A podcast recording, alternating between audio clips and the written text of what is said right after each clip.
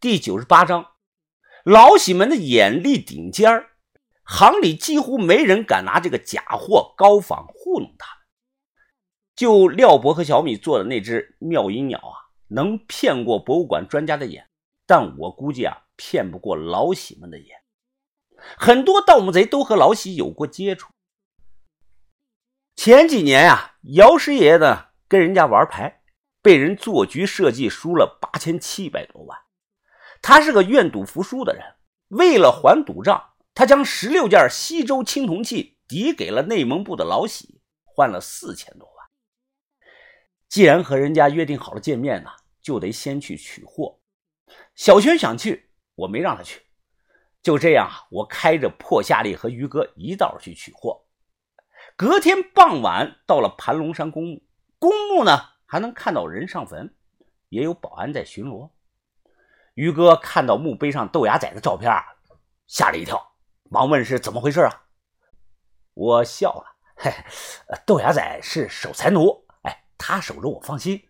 你看他这双眼睛，哎，多犀利啊！得了吧你，这要是让豆芽仔知道了，不跟你拼命啊？什么时候动手啊？呃，今天晚上夜里两点，我们俩在车里一直等到晚上一点半。我们带上家伙事啊，翻墙进去了。我买了墓，为什么还要偷偷摸摸的呢？因为我不想让人看到。于哥，保安不在周围吧？于哥来回看了看，小声的对我说：“没人，快动手吧。”我摸着黑啊，刚挖了几铲子，突然听到有人喊。谁在那里啊？这突然一嗓子啊，吓得我汗毛倒立啊！我立即扔了铲子，着急的低声的问：“哎于哥，你不是说没人吗？我哪能看到？那个人没开灯，在那蹲着呢。”一个年轻人啊，边兜裤子边走了过来：“你俩干啥呢？啊，上坟啊？啊，对对对，上坟呢。这两天白天工作忙，没有时间，就晚上来了。没吓到你吧？”这个年轻人啊，露出了一口的白牙啊，还好还好，刚才我蹲着拉屎呢，哎，就看见你俩站在这儿嘀咕什么。我猜啊，他是公墓夜班的巡逻的，就散了根烟啊，聊了几分钟。他问我为啥不带香火和纸钱呢？我说带了，在车上呢，马上去拿。抽完烟，这个人就走了，还回头叮嘱我们要注意安全，别把草给烧着了。我自然是连连说好。哎，我松了口气呀。刚才要是被抓了个正着，我真是不好解释。再一次的拿起家伙事啊，准备刨坟。这个时候啊，于哥突然声音颤抖了起来：“于于峰啊，你你快来看这里！”我一看，月光下，旁边的青石墓碑上贴着刚才那个年轻人的黑白照片。我揉了揉眼睛啊，脸唰的白了。于于哥，我们是不是见鬼了啊？我想起来了，刚才那个人脸是很白啊，跟纸一样的。于哥同样吓得也是脸色煞白，解释的说道：“可能只是长得有点像吧。天太黑，咱俩都看错了啊！对对对，天太黑，咱俩都看错了。人在遭遇某些突发事件后啊，总会想办法自我安慰。抛开坟，移开盖着墓穴的青石板，我弯腰伸手下去，拿出来了我们的包。不对呀，这我的包没有这么沉呢！慌忙拉开拉链，我一看，顿时傻了眼了。东西呢？我的东西呢？包里装的全是土，满满的一包的坟土，吓得我出了一头的汗呐！我将包里的土都倒了出来，翻了个底儿朝天。今晚玉器、马牌什么都没有了。这这不可能呀！这于哥，这不可能呀！我当时明明埋在这里了。脑海中突然闪过两张面孔，我一脚踢倒了墓碑。妈的，肯定肯定是那两个老头！别慌，说清楚，哪两个老头子？就是那两个打坑的。妈的，看他们俩老老实实的，老实巴交的，怎么会？知不知道两个老头叫什么？住在哪里啊？不知道啊，玉哥。不过我认识卖公布的女经理，她肯定知道。早上八点多呀，我和于哥是火急火燎的去了公墓办公室。这个时候啊，工作人员都陆续上班了。昨晚上碰到的年轻人，他不是鬼，是一对双胞胎。哥哥死了，我们昨天晚上见到的是弟弟，因为我看到公墓员工照片墙上啊有贴他的那个工作照。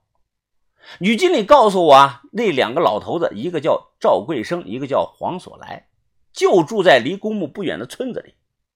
知道了他们的名字和住处，我和于哥马不停蹄的找了过去。到了地方，已是人去楼空。村里人啊跟我们说：“哦，找老黄呀，他们一家子前两天啊好像搬到市里住了吧？”我给邻居五百块钱，让他马上跟老黄头啊联系。就说啊，他家东西没搬干净，让回来再拿一趟。三个小时后啊，老黄头没回来，一名四十多岁的中年男人骑着摩托车回来了。看他拿出钥匙啊，上前咔嚓咔嚓开门。我和于哥立即跑上前去，一把将人给摁住了。你、你、你们干什么啊？干什么？干什么？黄所来呢？他是什么人？这个中年人啊，支支吾吾说不认识谁叫黄所来。韩庄，不认识你怎么会有钥匙？我啪啪的扇了他两巴掌，他奋力的挣扎，于哥呢又踹了他两大脚。我掏出刀指着他的脸，冷声的看着他：“你知不知道我们是干什么的？把东西还给我！你要是敢说一句废话，我现在就捅死你，然后把你埋了。听到了没有？”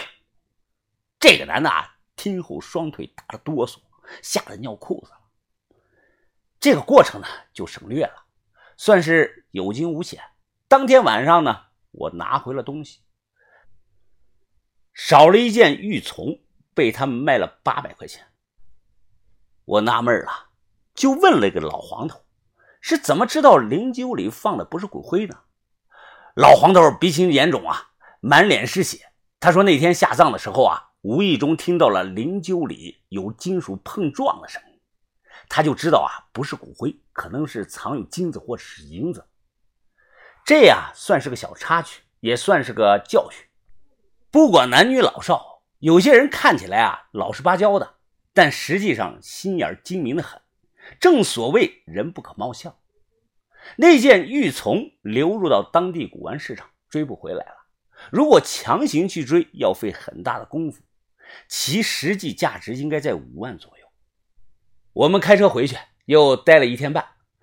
负责四川这一地区的老喜打来了电话，通知把头啊要来看货了。这个老喜很是谨慎，早上来的不是他，是他雇了一个普通人来探我们的点儿。中午来的也不是他本人，把头呢和对方一讲话便清楚了。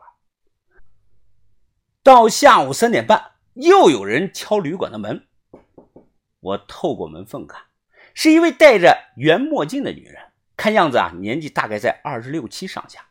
我打开门问找谁，这个墨镜女啊笑了，啊，你好，我来看货。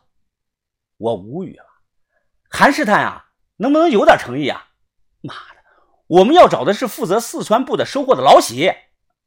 这女的摘下墨镜啊。我就是啊，我负责公司在四川省的鉴定、估价和收货。帅哥，可别小看女人呐。